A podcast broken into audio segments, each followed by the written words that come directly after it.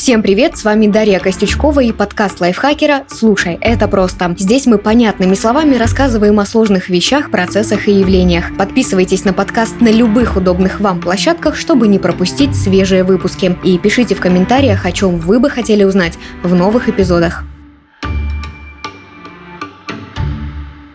Раньше было лучше. Трава казалась зеленее, пломбир вкуснее, а люди добрее. Тем временем взрослые родственники продолжают использовать свой первый мессенджер, несмотря на появление новых и более удобных. Все эти закономерности объясняются наличием первого удачного опыта. Подробнее о том, как он может влиять на всю дальнейшую жизнь, слушайте в этом выпуске.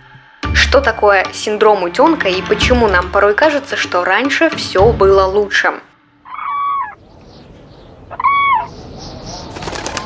В 2002 году, когда зима начала подкрадываться к российской тундре, крайне редким в дикой природе стерхам, то есть белым журавлям, пришла пора отправляться на зимовку в теплые края. Но путь от полярного круга к Каспийскому морю длинный и сложный, а еще он пролегает в небе над Пакистаном и Афганистаном. Лететь там очень опасно из-за войны и частых обстрелов. К тому же птицы выросли в неволе, и пернатые просто не знают, как добраться до своих зимних пастбищ. Для их спасения люди организовали программу «Полет надежды». Тогда в 2002 году стаю вел итальянский летчик Анджело Дариго. Он не только авиаспортсмен, пилот, дельтапланерист и обладатель нескольких мировых рекордов, но еще и орнитолог, который известен своими полетами со стаями перелетных птиц. Прежде чем отправиться в длинную путь дорогу, Анжела и молодые стерхи много тренировались. На первом этапе птенцов приучали к шуму мотора дельтаплана. Двигатель запускали во время кормления птиц.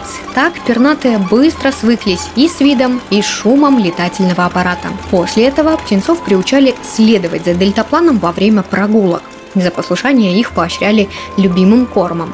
Потом стерхов научили вставать на крыло. А затем летчик Анжела Дариго уже начал тренировки, которые походили на настоящие перелеты. Вся подготовка заняла несколько месяцев, и в итоге полет надежды прошел успешно. Анжела Дариго вел стаю стерхов более четырех с половиной тысяч километров.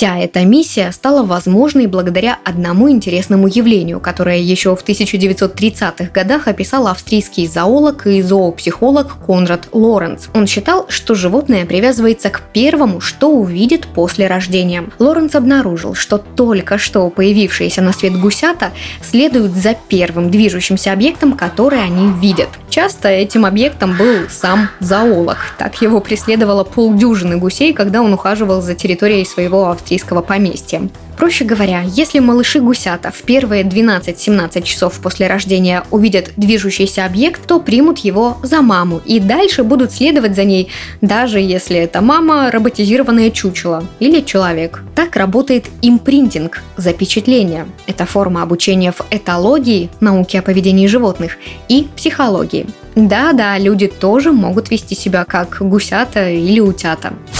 Синдром утенка – это психологическое явление, при котором человек признает лучшим первое увиденное в какой-то области, а остальное считает не таким хорошим. И чем меньше схожесть с первым объектом, тем хуже. Когда говорят о синдроме утенка у людей, чаще всего имеют в виду их отношения с цифровыми продуктами. Это то, о чем я говорила в самом начале. Когда взрослые родственники продолжают использовать свой первый мессенджер, несмотря на то, что появились более новые и удобные. Но лишь мессенджерами все не ограничивается. Синдром утенка также может проявиться в любой сфере жизни, от выбора, чем заниматься на выходных и какую еду заказывать в ресторане, до того, как строить карьеру и отношения. Что плохого в том, чтобы повторять удачный опыт?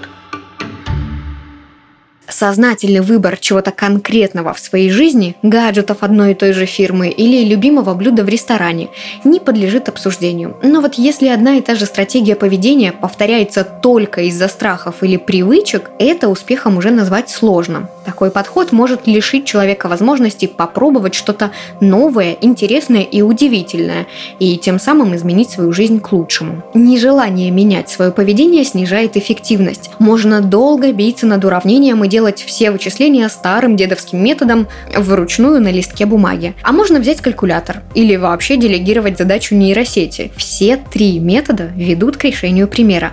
Но как вы об этом узнаете, если всегда будете использовать только один из них, а от двух других откажетесь лишь потому, что это не то, к чему вы привыкли? Перейдем от деталей к более глобальным примерам. Синдром утенка может негативно сказываться на карьере. Он заметен в ситуациях, когда человек не готов менять даже люто ненавидимую работу. Ну, так как на ней все понятно, репутация наработана, задачи знакомые и привычные. Еще этот синдром может проявляться в отношениях. Допустим, человек вырос в семье с нездоровой атмосферой. Высока вероятность, что и во взрослой жизни он постарается выстроить похожую модель. Да, она плохая, но зато знакомое, понятное и предсказуемое. Другой пример. Человек несчастлив в браке, но ничего не предпринимает, потому что когда-то давно, в юности, он решил, что развод это катастрофа и его нельзя допускать. А потому сейчас он и не работает над отношениями, и не уходит из них. И в итоге получается замкнутый круг.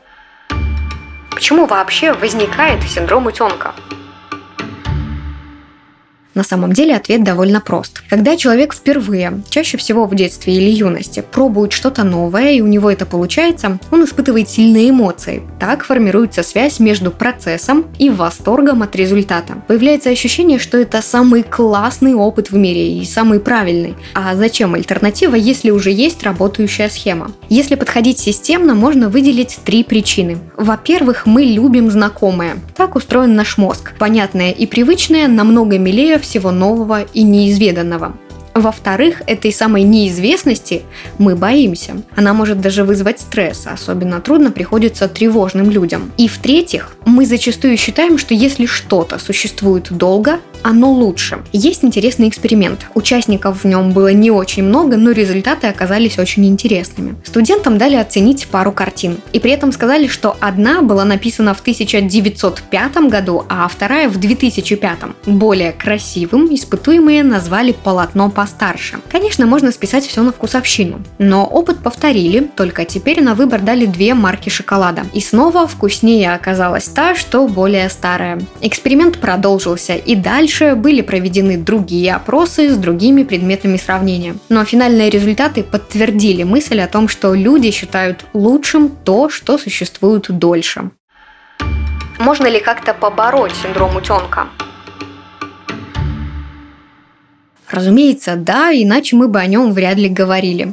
Если вы узнали себя в каких-то описанных мною ситуациях, попробуйте в следующий раз, получив предложение попробовать что-то новое, не отказываться сразу. Хотя бы подумайте над этим проанализируйте преимущества и недостатки нового решения. Это кажется банальным, но такая пауза выключает бессознательное и наоборот активизирует осознанное мышление, а с ним проще выйти из выученных паттернов. Если утенок внутри вас силен и просто так не отпускает, можно проработать синдром с психологом. Это не страшно и не стыдно, наоборот очень заботливо по отношению к самому себе.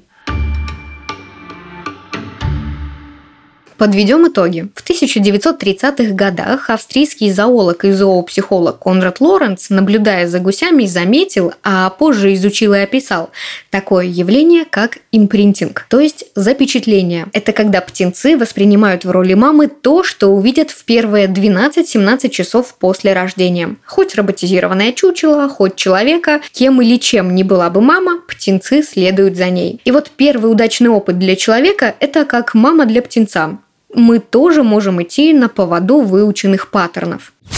Синдром утенка – это психологическое явление, при котором человек признает лучшим первое увиденное в какой-то области, а остальное считает не таким хорошим. Этот феномен способен здорово подпортить жизнь, если его вовремя не купировать. Из-за него могут быть проблемы на работе, в сфере личностного роста и в отношениях, как семейных, так и дружеских. Хорошая новость в том, что с синдромом утенка можно справиться самостоятельно или с помощью психолога. Это был подкаст «Слушай, это просто». В выпусках мы объясняем сложные на первый взгляд вещи, процессы и явления максимально понятно. С вами была Дарья Костючкова, и этот выпуск мне помогали делать редакторы Кирилл Краснов и Татьяна Чудак, а также звукорежиссер Дмитрий Мусин. Подписывайтесь на подкасты лайфхакеров Телеграм и на всех удобных платформах, чтобы следить за новыми выпусками. Свои пожелания и вопросы оставляйте в комментариях. А еще ставьте нам оценки, лайки и делитесь этим эпизодом, если он вам понравился. Так еще больше слушателей о нас узнают. До скорого!